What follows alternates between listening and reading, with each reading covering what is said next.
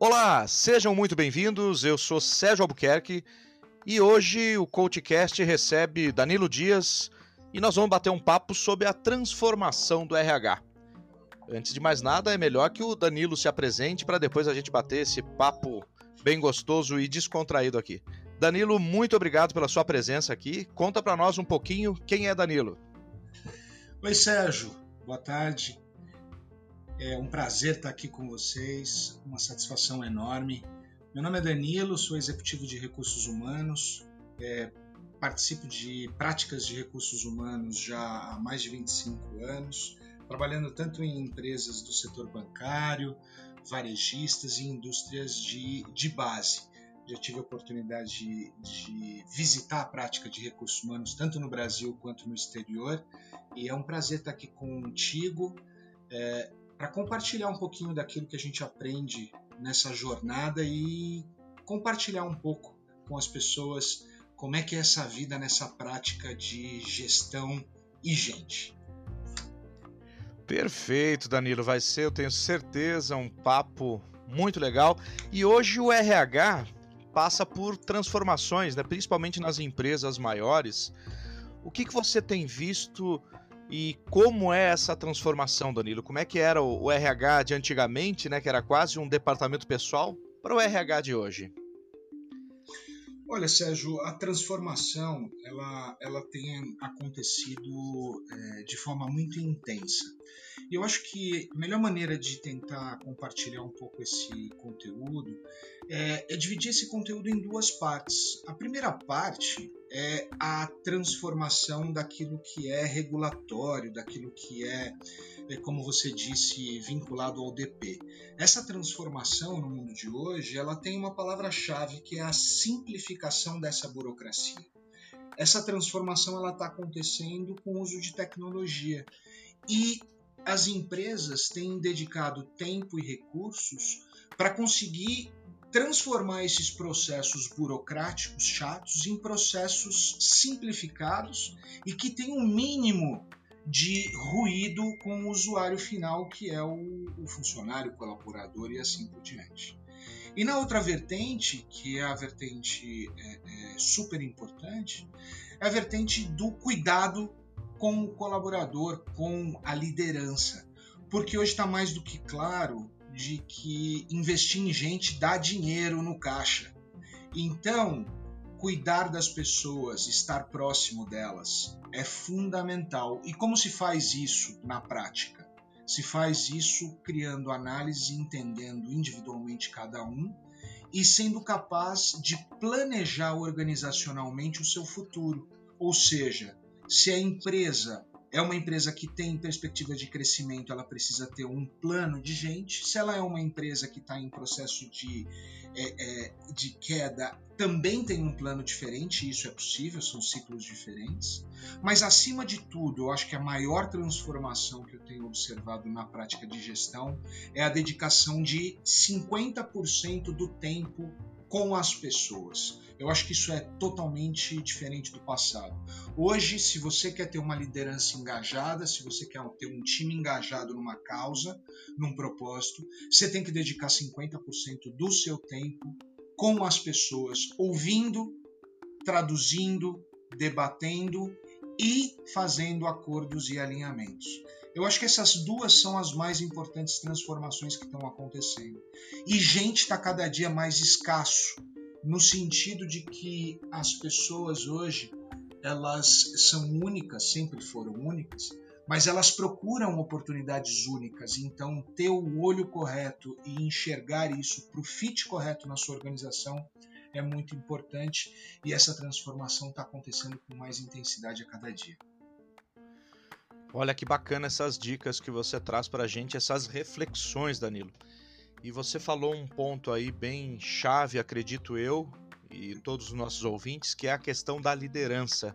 Ainda nós temos líderes que não se adaptaram a esse a esse novo formato do RH, que é um RH, uh, eu vou usar uma palavra que é esquisita, mas é humanizado.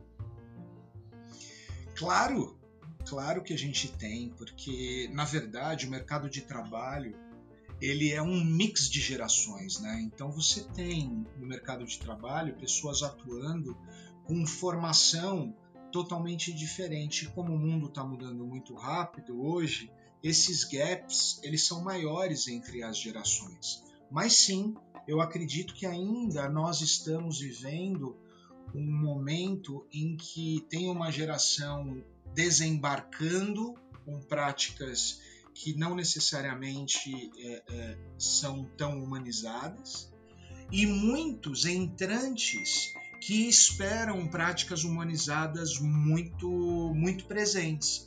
E eu acho que ainda existe este gap e é por isso que muitas vezes as empresas sofrem né, com o turnover, que é o, o, a consequência mais rápida e aonde você sente esse impacto quando as pessoas deixam as organizações porque elas não estão em sintonia com relação ao, ao, propósito, com relação à liderança e com relação a esta abordagem mais humana.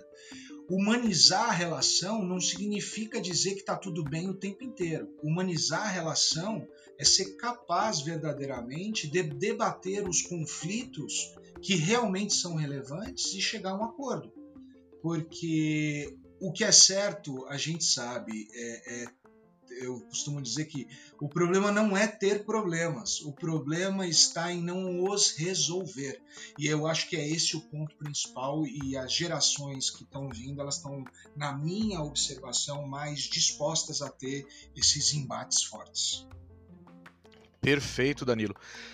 Poderíamos talvez então abordar que missão, visão, valores das empresas são importantes para que se coloque essa cultura em equilíbrio? Eu acho que sim, eu acho que sim. Uh, mas o problema é viver a missão, viver os valores. É, no passado, talvez uns 10 ou 20 anos atrás, o importante era descrever isso tudo. Hoje não é isso. Hoje é dar vida àquilo que a empresa se propõe. E esse é o maior desafio, porque é, é verdadeiramente polir os seus comportamentos e ajustar os seus comportamentos para viver essa cultura, essa missão, esses valores. E esse é o maior desafio, né? Então, é, definitivamente, ter um norte com relação ao propósito, valores, cultura é muito importante. Mas mais importante do que o norte é ter uma equipe engajada que está disposta a corrigir os seus comportamentos ou adaptar os seus comportamentos para que isso vire uma coisa única, um bloco único que realmente consiga ser competitivo, porque no final do dia você quer uma cultura para você ser competitivo no mercado de trabalho. Você quer se diferenciar como empresa entre os seus competidores e a favor dos seus consumidores ou clientes. Então, se há essa unidade, com certeza há mais resultado para a empresa. Que bacana, Danilo. Boas, boas reflexões aqui para nós. Eu estava numa palestra uma vez com o gerente geral do, do Netflix no Brasil e ele falou que a cultura de uma empresa é vista na hora do café. Fala um pouquinho, um pouquinho para a gente sobre isso aí, na visão do RH. Ah, eu acho que. O, o, e é verdade, eu acho que são nos ambientes menos formais ou nos ambientes em que você está mais natural, que você verdadeiramente observa se aquele propósito de cultura, valores e aquele ambiente que foi que está sendo construído de fato está presente. Né? Eu costumo dizer que cultura é como se fosse uma, uma mola. Né? Você, você trabalha nisso, mas só quando você solta ela e ela tem um formato é que verdadeiramente você sabe se aquilo que foi construído de fato teve relevância e vai perpetuar. E eu acho que é isso aí, a observação é muito é muito sóbria, porque é nesse momento que você percebe os comportamentos naturais e você de fato entende se aquela cultura entrou na mente, no espírito, né? E no comportamento da, da sua empresa ou não. Então, estou de pleno acordo, é isso aí. E é ali, muitas vezes, que você encontra espaço para, de repente, até fazer algum ajuste, com muita sutileza, muito cuidado, né? porque em ambientes naturais as pessoas elas, elas estão mais abertas e, e aí, eventualmente, você pode trabalhar um pouquinho mais uh, esses comportamentos para sua empresa ser melhor. Muito bom. E como a gente pode transformar a nossa empresa através do RH numa empresa que todos queiram trabalhar?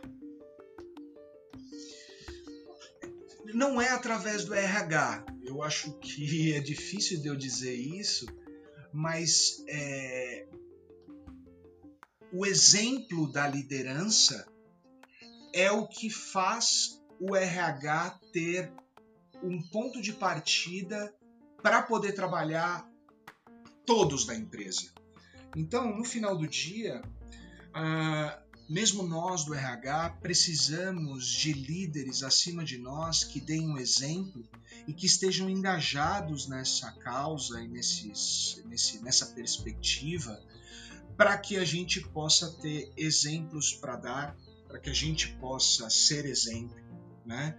Mas verdadeiramente é, nós do RH ajudamos neste processo, mas é a liderança que dá o tom, é a liderança que dá o ritmo, é a liderança sênior que dá o exemplo. E nada mais poderoso do que o exemplo. Nada mais poderoso do que o exemplo. Tem muitas transformações que não são feitas por conversas, são feitas só por observação de exemplos. E essa fortaleza nas organizações é que faz a diferença. Muitas organizações que se comunicam pouco, mas são fortes nos exemplos, têm culturas muito fortes. E outras que comunicam muito a sua cultura, muitas vezes não vivem ela porque de fato não tem exemplos internos para isso. Excelente, Danilo. Então, uh, você acredita que a, a transformação ela tem que vir uh, justamente pelo topo da empresa para que ela uh, faça essa cultura funcionar, é isso? É, eu não diria que ela tem que vir do topo, porque muitas vezes nós precisamos ouvir a massa, ouvir a empresa para saber para onde ir. Mas é, o exemplo vem do topo. Então, em outras palavras, é, se tem uma cultura já tradicional que precisa ser repassada, esse líder do topo, ele é uma peça fundamental. Mas se é uma jovem empresa que acaba de ser formada, que é, tem no seu corpo de, de funcionários um, um, uma, uma demanda sobre como a empresa deveria se comportar, este executivo deve ouvir e deve, acima de tudo, viver isso e dando exemplo. Não é fácil para esse executivo é, se adaptar, mas nós temos inúmeros é, é, casos e exemplos de grandes executivos que não tinham alguns comportamentos, mas se dedicaram com disciplina para poder dar essa percepção, criar este impacto. Né? Tem casos é, é, muito, muito relevantes. Um deles, que eu acho que vale a pena a gente citar, que não encaixa perfeitamente, mas é um exemplo muito importante, é o exemplo do próprio Bill, Bill Gates, né? que sempre foi um líder técnico e um dia precisou se adaptar para ser um grande líder de negócios. Né?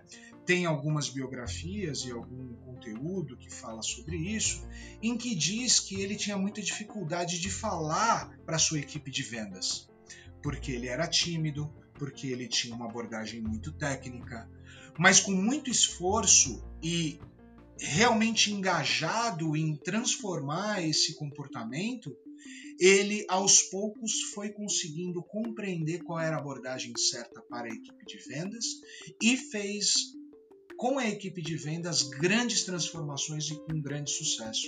É disso que eu estou falando. Os líderes sêniores que alcançam as posições de CEO, ou como business leader, ou como, ou como é, managing director, ou como o primeiro cara da organização, ele tem que ter essa capacidade. E os seus executivos, logo após, na primeira camada, eles têm que seguir este exemplo para criar esta unidade, porque é esta unidade que faz, eu vou chamar do efeito manada, e que verdadeiramente cria uma cultura que todos desejam, mas é super difícil de fazer, Sérgio. Imagino, Danilo. Olha só que interessante. E, e, aproveitando o gancho com a questão de liderança que a gente está falando, hoje nós temos líderes muito. Uh, vamos falar em idade mesmo, não em tempo de casa, mas nós temos líderes mais velhos, temos líderes que chegam, são jovens. Esses líderes, como eles precisam estar atualizados hoje? Porque não basta dizer assim, eu sou líder, eu sou chefe, acabou, né? Eu sei tudo. Como é que ele pode fazer isso hoje em dia? Olha, isso tudo está muito em xeque no dia a dia, né? Eu tenho observado que é, muitos dos conteúdos e conceitos que eram aplicados nas universidades, nas grandes escolas de negócios, é, hoje estão tá muito em xeque. Eu acho que, acima de tudo, o que nós é, é devemos é nos manter conectados é, nas escolas que realmente são escolas inovadoras, são escolas que estão estudando cientificamente uh, a, e atualizando seus cases de negócio. Mas eu sou da perspectiva de que quanto mais o executivo se conhecer, melhor ele vai ser um líder. O que significa isso? Significa que é muito importante ele entender a si mesmo para respeitar o outro. Em outras palavras, eu sei que eu gosto de camarão, mas se a minha organização gosta é, de pão com manteiga, eu, como líder, não posso oferecer camarão, tenho que oferecer pão com manteiga. Que eu quero dizer com isso é que saber ouvir, na minha opinião, continua sendo o instrumento mais importante do desenvolvimento do líder. Porque é através dessa escuta e através dessas conversas que ele vai conseguir entender as dinâmicas da sua organização e vai conseguir dar orientações e direcionamentos para conseguir de fato fazer negócio. Mas quando a gente fala de conteúdo, quando a gente fala de é, conteúdo técnico, quando a gente fala é, de desenvolvimento de novas aplicações, é, eu vejo isso hoje com muita dispersão. Eu acho que eu não saberia responder, e está aí uma coisa para eu aprender melhor, te orientar, dizer, olha, procure isso ou aquilo, porque você vai conseguir se desenvolver como líder. Eu acho que isso é o exercício, é a prática, é a escuta, é estar próximo às pessoas uh, que podem te dar feedback verdadeiro, genuíno, para que você se sinta melhor e possa agir melhor. Muito bom, Danilo. Você me lembrou que essa semana eu estava assistindo um vídeo, só eu não lembro quem é a pessoa, eu gostaria até de lembrar, mas eu sei que é uma líder, uma pessoa até sênior, e, e, ela falou o seguinte: que hoje ela busca, inclusive, se mentorar com pessoas muito mais jovens, porque ela tem que aprender com eles também como é que está funcionando esse mundo, esse mundo louco que a gente vive hoje, de tanta inovação, tanta coisa diferente, tantas abordagens. Então, qual a importância do, do líder, tanto o jovem quanto o mais experiente, de ter na sua trajetória, né, você falou em autoconhecimento, mas eu queria que você falasse um pouquinho também de mentorias, de coaches, de networking. Como funciona claro. isso hoje no crescimento? Legal. Acho que o ponto que você trouxe é super importante. Eu tenho um exemplo dentro de casa uh, uh, em que minha esposa lá dá aula e ela está sendo muito alimentada pelos jovens e isso está definitivamente polindo e dando ainda mais contornos uh, ah, para a profissional que ela é. E basicamente porque a gente, no caso dela, ela está ouvindo, está se adaptando é, para se conectar melhor com essa população. Então, aquele executivo que acha que já sabe tudo e, e não entende que isso tem valor ouvir o jovem, ele está fadado ao início do fim, porque é muito importante compreender que as novidades estão vindo e no, os novos formatos e as novas formas uh, elas vêm a partir dos jovens e isso está se transformando muito grande está é, se transformando de uma forma muito, muito feroz, muito veloz, uh, e a gente tem que estar conectados a isso. Bom, para falar um pouquinho de mentoria, de coaching né, e de networking, eu, o que eu queria compartilhar, Sérgio, é que é, não tem nada melhor do que uma, uma boa pergunta. Né? E, e ser mentor, ser coach ou, ou desenvolver network é sempre é, ter ou receber uma pergunta de certa forma desconcertante que toca em pontos que muitas vezes nós não sabemos responder e que nos intriga a encontrar resposta. O que eu quero dizer com isso é que o executivo que hoje não estiver disposto a, a ser desafiado, questionado, seja por qual indivíduo for, de qual geração for, ele na verdade não está preparado para lidar com as transformações.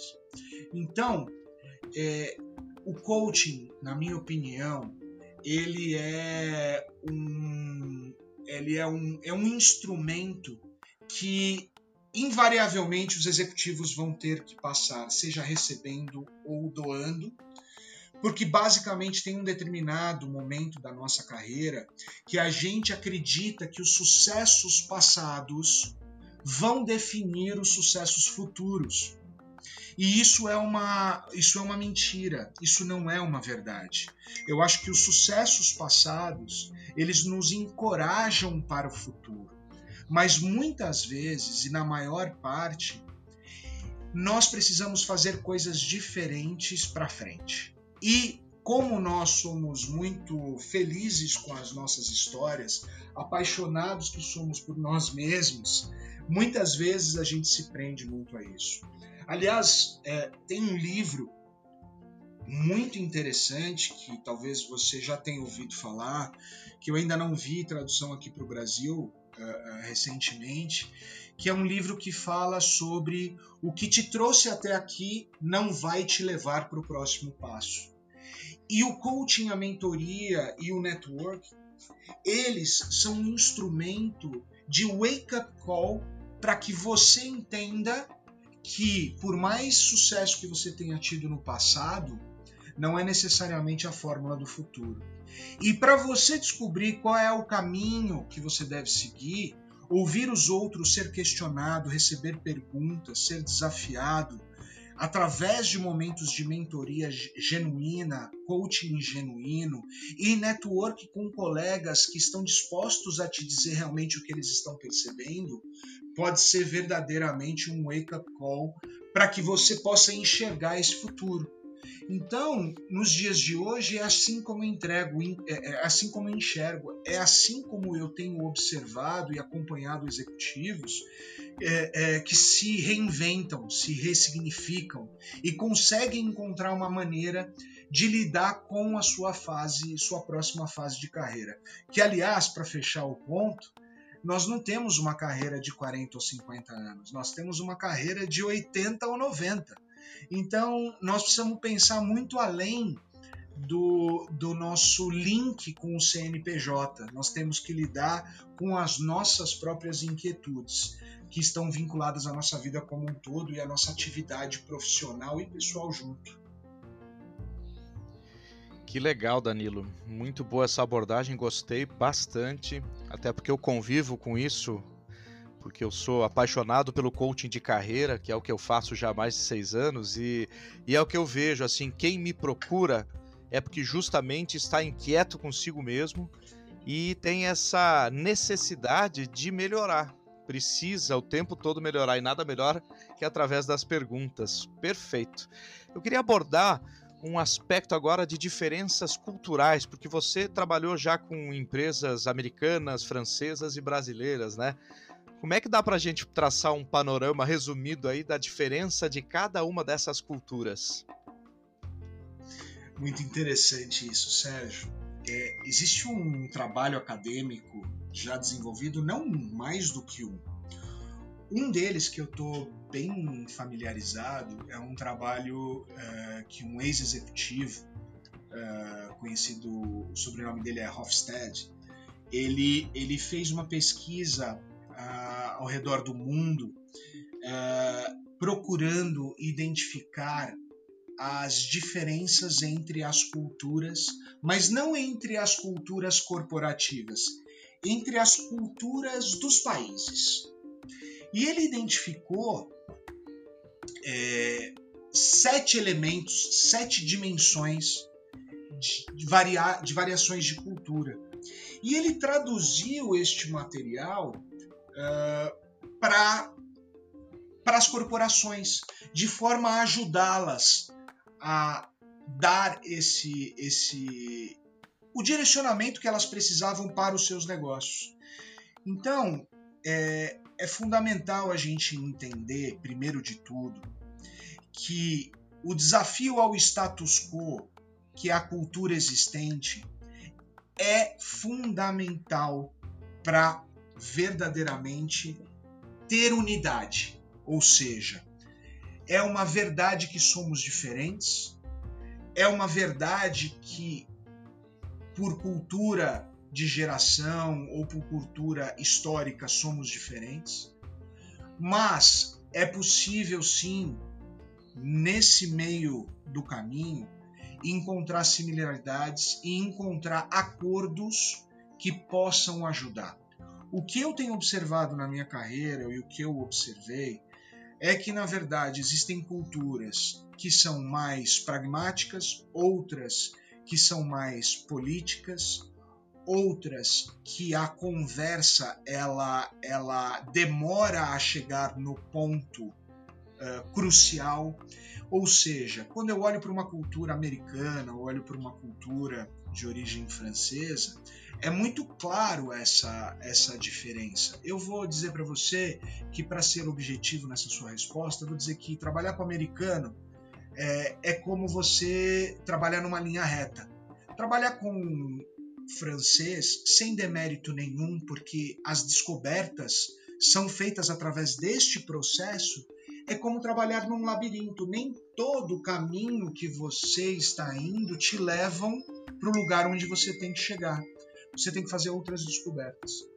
Então, é, você respeitar essa cultura, você ter a resiliência para viver isso e conseguir, mesmo com alguma dificuldade, encontrar as respostas é fundamental. O que eu posso concluir sobre, sobre cultura é que essa foi um, um, uma das coisas mais importantes na formação do Danilo. Eu tive dois momentos cruciais. O primeiro deles, bem jovem, em que eu fui intercambista e tomei um choque cultural e aprendi muito sobre isso, que me abriu os olhos. E num segundo momento, quando eu fui auditor internacional trabalhando nos Estados Unidos, em que eu trabalhei num grupo de 500 pessoas que tinha 150 nacionalidades. E esses trabalhos que foram feitos nessa unidade, eles eram realmente muito superiores, ou seja, quando há realmente uma unidade, um propósito comum em meio a um grupo totalmente diferente, é possível sim se obter resultados superiores, exatamente porque as culturas são distintas. Mas isso é uma, uma coisa que é, tem que ser genuína nas pessoas, porque simplesmente respeitar a cultura, mas criticá-la, vamos dizer assim, num segundo momento, realmente não é genuíno, não vai te levar para um resultado superior. Muito bom, Danilo. E para a gente finalizar aqui o nosso papo, que está super agradável e com certeza teríamos mais mais meia hora pela frente facilmente, viu, Danilo? Porque você tem uma riqueza aí de conteúdo fantástica. Eh, fala para a gente aí para um, um líder que queira transformar a sua organização, né? Uma dica para ele levar isso adiante. Olha, Obrigado, Sérgio. É um prazer estar contigo, viu? É um, a minha primeira experiência, como eu já te falei, e está sendo muito bom também. Fico feliz que também você está curtindo. É... Depende, é a resposta. para um líder executivo que tem um negócio para gerir, primeira coisa o cara precisa entender para onde vai esse negócio. Depois disso, ele então, se quiser fazer uma transformação, ele precisa verdadeiramente fazer uma pesquisa para entender o que é que pode interromper este processo de transformação. E, uma vez identificado isso, de fato trabalhar para superar isso.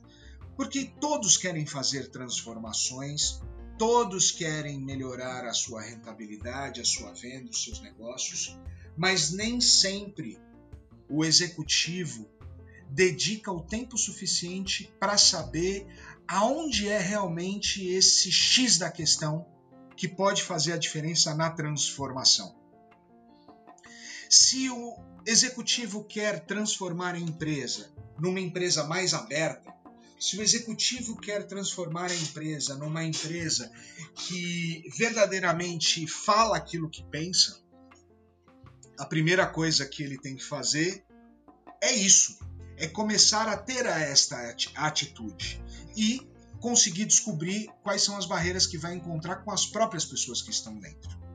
Então, o que eu diria para você é que o executivo que quer transformar, ele precisa realmente dedicar tempo às pessoas, como eu falei no começo, é, para conseguir ouvir delas e a partir daí identificar como é que ele vai superar essas barreiras de transformação. As pessoas, elas não mudam facilmente, elas não se transformam. Eu costumo dizer, Sérgio, que a dor muda o mundo. E o que nós estamos vivendo nesse momento com a pandemia está transformando muito o mundo. Porque a dor está muito forte. E muitas vezes é muito importante entender qual é a dor lidar diretamente com essa dor de forma franca, honesta e direta, para conseguir sair do outro lado transformado. Mas acima de tudo, estar ao lado das pessoas e dedicar tempo a elas. Não é dedicar papinho, coisas que não são relevantes. Não, é ter conversas realmente relevantes que possam mudar, né? Que possam verdadeiramente fazer a diferença. Porque, como eu falei, é, a dor ela transforma. E muitas vezes a gente não quer expor a dor porque a gente não quer falar sobre isso. Falar sobre isso é o que resolve.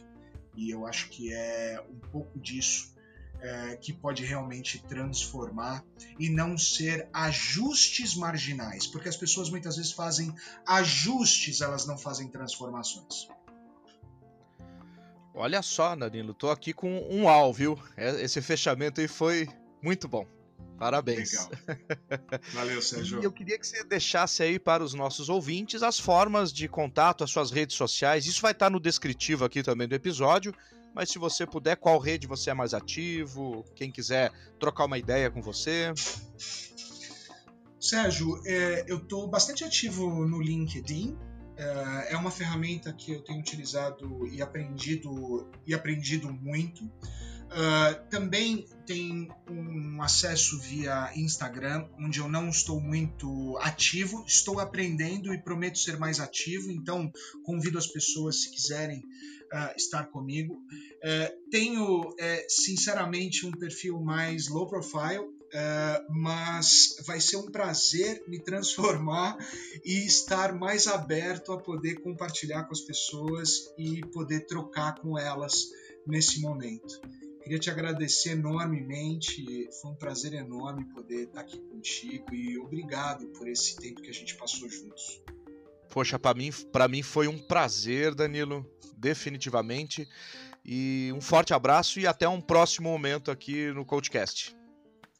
Um abraço, Sérgio. Tudo de bom para você e parabéns por esse, por esse trabalho maravilhoso que você vem conduzindo, vem conduzindo no Coachcast.